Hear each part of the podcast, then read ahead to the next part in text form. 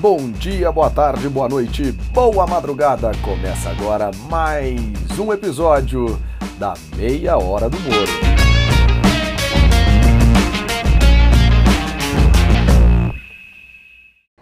E essa meia hora do Moro é especial sobre a pandemia de coronavírus. A gente está fazendo aqui em parceria com a Directa Consultoria.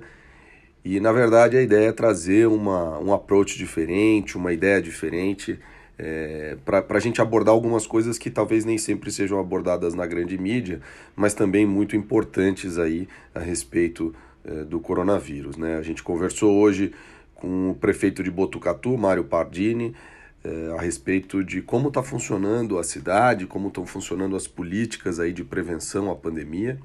E a gente teve a nossa coluna é, semanal com o Bruno Soler, ele que é sócio do Instituto Travessia.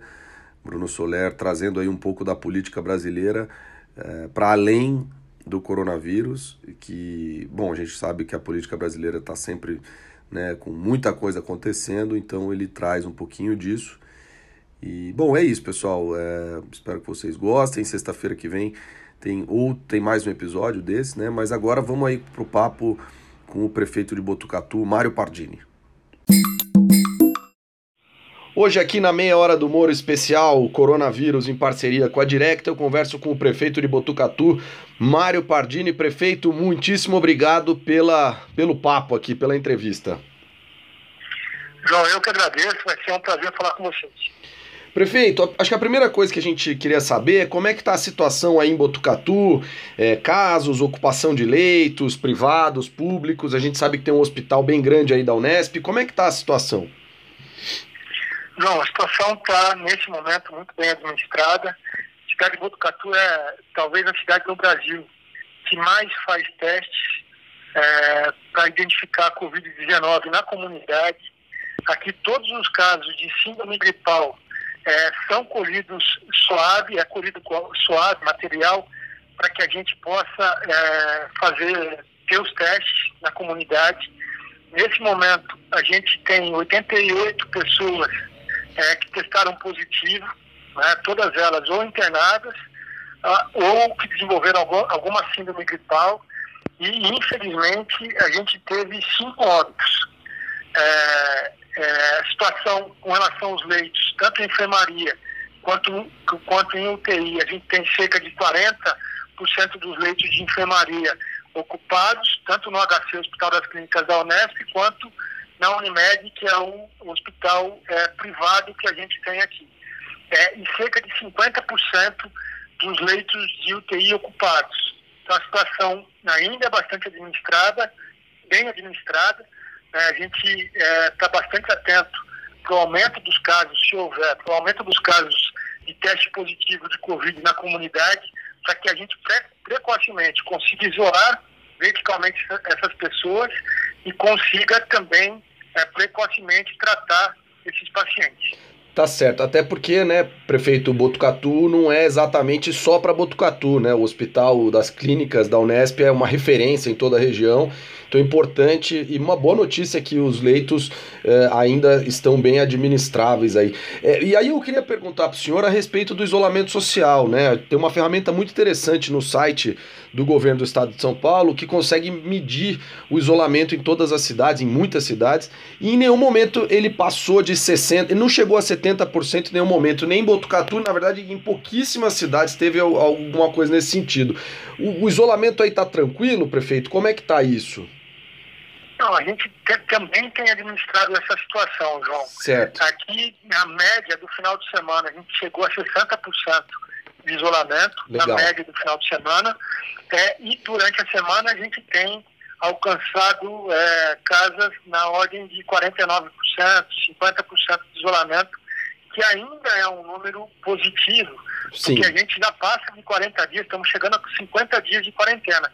E a gente sabe que a cada dia que passa, a situação da quarentena fica mais complexa, né? Ah, sem Mas dúvida. Os números, né, os números ainda são positivos e a gente sabe que mantendo 50% de isolamento social, a gente tem é, cerca de é, 70% a menos de contágio do coronavírus e a gente consegue reduzir o número de óbitos em 95%.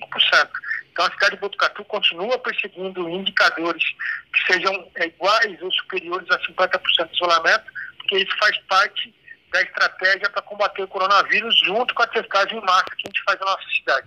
É, é o senhor até mencionou da testagem em massa e, e, e dessas é, questões do isolamento né, e dos leitos, mas quais ações hoje a prefeitura está tomando para tentar manter esse isolamento? Foi fechado o comércio? Como é que está em Botucatu, prefeito?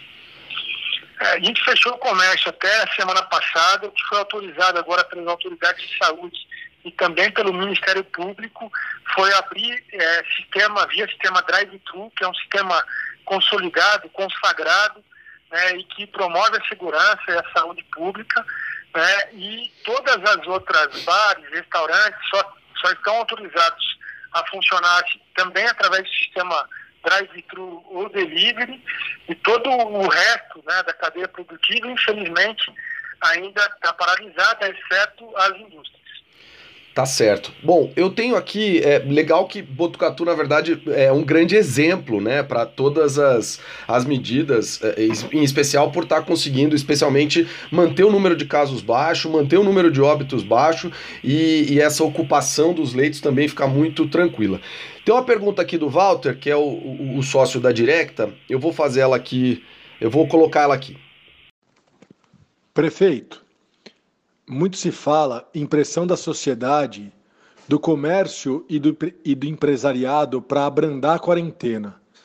O senhor sente isso aí na sua cidade? Gostaríamos de entender melhor o dia a dia dessa pressão, se realmente isso acontece de fato. Bom, com certeza a pressão é grande, é enorme, até compreensível, porque os empresários eles muitos deles demoraram uma vida para construir os seus negócios e agora tem uma situação que pode é, prejudicar muito né, os negócios é, de todos os empresários, de toda a cadeia produtiva. Exatamente, a recessão está a recessão tá só no começo, João, e ela é global, não é um problema de Botucatu, ou do estado de São Paulo, ou do Brasil. A recessão é global, a gente vê milhões de pessoas já desempregadas no mundo, né? no principal, a principal economia do mundo, a gente já tem mais de 20 milhões de pessoas desempregadas, que é os Estados Unidos. Pois é. E a gente vai ter reflexo no nosso país e no Brasil, no nosso país e em Botucatu também. A pressão é grande, né? eu tenho conversado com todos os setores produtivos, né? eles têm respeitado muito o nosso posicionamento, que é calcado, embasado na recomendação das autoridades de saúde e também nas autoridades judiciais, no caso, Defensoria Pública e Ministério Público, tudo que a gente faz aqui é baseado é, em, é, em, notas técnicas das autoridades de saúde do município e consultado também o Ministério Público.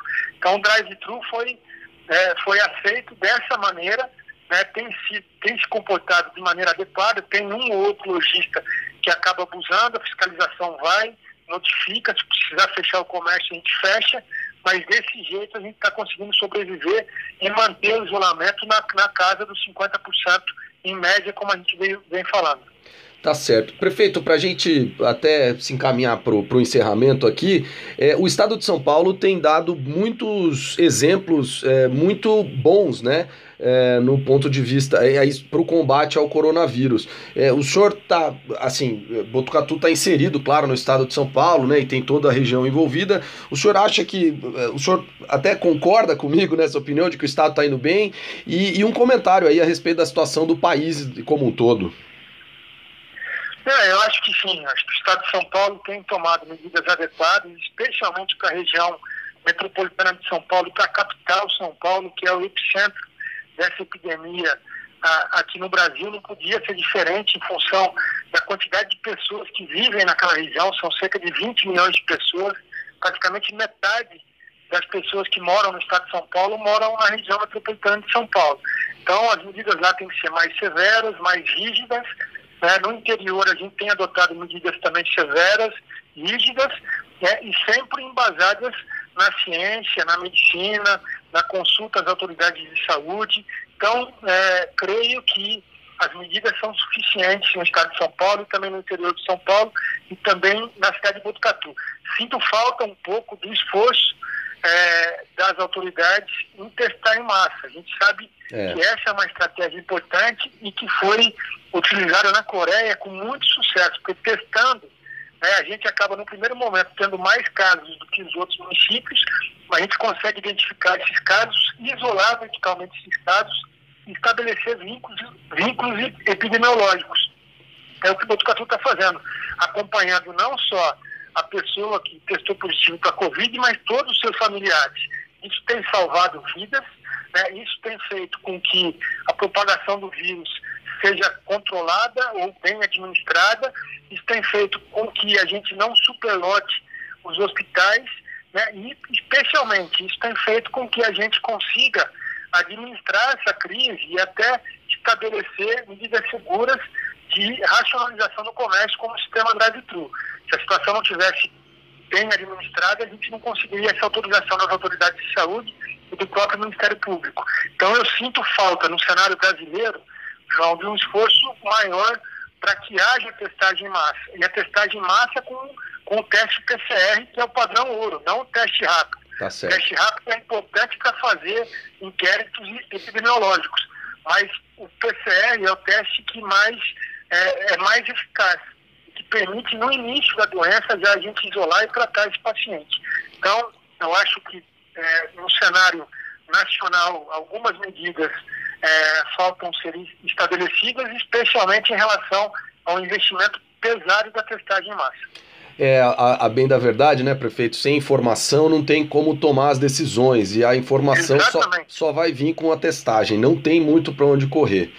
É, eu sei que é meio dia a dia isso, prefeito, mas para a gente encerrar, quais, qual, qual você acha que são os próximos passos, né? Como é que você acha que vão se dar os próximos passos aí em Botucatu nas próximas semanas? João, a gente vem tomando decisão dia a dia. É. Quando não, hora a hora, né, prefeito? Exatamente, isso que eu ia falar, às vezes mais do que uma decisão por dia, e a gente aqui também tem a humildade de, de ajustar as medidas. Né? Claro. Uma decisão ela não pode ser perene se ela for inadequada, né? ou se a gente tiver que ajustar essa decisão, a gente vai estar ajustando. Então, diariamente, a gente toma decisões importantes, diariamente a gente tem reunião com uma comissão que a gente montou do coronavírus aqui em Botucatu, diariamente conversamos com a cadeia produtiva para tentar reduzir um pouquinho a pressão. E diariamente, né, diariamente a gente tem baterias de testes das pessoas com síndrome gripal, para que a gente faça uma análise da curva de contágio e consiga ajustar as medidas, ou abrandar algumas medidas, ou impor mais rigor. Então, é, eu acho que é, as avaliações elas têm que ser diárias, e nesse momento, nesse momento, as medidas adotadas em Botucatu foram suficientes para administrar essa epidemia, né? E a gente vai avaliar dia a dia. Às vezes a gente conversa agora na hora, agora à tarde e à noite a gente tem que estabelecer uma medida nova. Perfeito. Prefeito, muitíssimo obrigado pelo papo. Acho que foi super esclarecedor, especialmente porque Botucatu está é, tá aí na vanguarda da, da, da testagem, do, do, controle da administração da pandemia. Então, brigadão pelo papo mesmo, tá, tá prefeito? Eu, eu que agradeço a oportunidade. Para mim é uma honra falar com vocês e estou à disposição para que a gente venha conversando, né, fazendo outras conversas para acompanhar essa situação da epidemia aqui em Botucatu, no estado de São Paulo e no Brasil também. Muito obrigado. Maravilha, obrigado a você, perfeito. Puxa, acho que muito, muito esclarecedor algumas coisas do papo com o prefeito, um papo muito interessante. É evidente que há uma pressão não só dos empresários, não só do pessoal do comércio, mas acho que da sociedade como um todo para a gente reabrir, mas acho que cada vez mais fica claro que o momento é de calma os casos vão aumentando, inclusive para o interior de São Paulo, e nos deixa muito feliz saber que a cidade de Botucatu e a região estão preparados, né? tanto que estão com, com é, ocupação não muito alta de leitos de UTI, os casos estão é, sendo bastante testados. Aliás, isso é fundamental, gente. É fundamental que a gente tenha testes em massa. Os países que estão conseguindo sair mais rápido dessa pandemia é, têm isso da testagem em massa, então a gente pede às autoridades que cada vez mais isso seja realizado. É, mas nem só de coronavírus vive o Brasil, né? Como sempre, a política brasileira é, um, é uma caixinha de surpresas. Então agora vamos para a coluna do nosso Bruno Soler, que trata um pouquinho aí da semana política no Brasil e, e suas impressões. Fala pessoal ligado na meia hora do Moro, aqui é Bruno Soler, falando um pouquinho sobre a política brasileira e os desdobramentos dessa semana, uh, que começou muito quente, né, com uma discussão do presidente com jornalistas, uh, depois a, a, a, revelação do conteúdo da denúncia do ministro Sérgio Moro, né, quando ele foi ouvido lá em Curitiba, é, e, e, as tentativas ainda de afastamento do presidente. A, o, o conteúdo da, da, denúncia, por mais que ele não fosse é, empolgante para a maior parte da, da oposição brasileira, ele na verdade referendava aquilo que o ministro havia dito de uma possível interferência do presidente uh, na superintendência da Polícia Federal, principalmente na do Rio de Janeiro, que teria, e daí levanta diversas dúvidas sobre a possibilidade de ter algum vínculo de proteção às milícias e etc.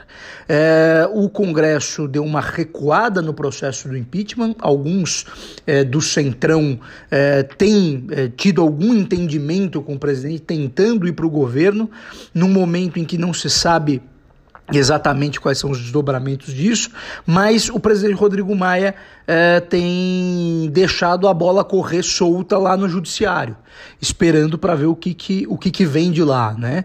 E se vier uma denúncia daí do procurador geral da República, pode ser que a Câmara aceite o processo de afastamento do presidente.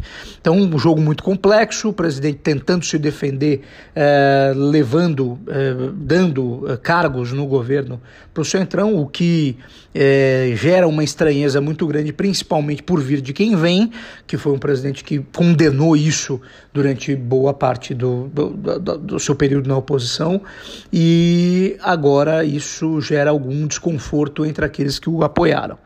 É.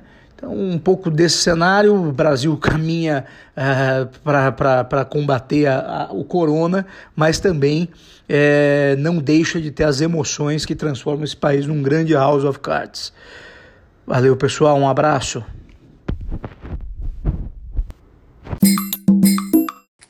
Bom, pessoal, acho que depois de um papo bem interessante com o prefeito de Botucatu e, claro, as impressões do Bruno Soler, que já está nesse meio político há muito tempo, é importante a gente sempre mencionar que é fundamental que as pessoas, se puderem ficar em casa, devem ficar em casa. É evidente que se tivéssemos um milhão de leitos de UTI, é, não precisaria disso, mas não é o caso nem aqui nem em nenhum lugar. Então a ideia realmente é não sobrecarregar o sistema de saúde que já que sempre vive um drama, né, aqui no Brasil. Então acho que a ideia é, é muito essa. Vocês podem ver que o tom é um pouco mais sereno, mais sóbrio até, né, do que a meia hora do Moro mais tradicional.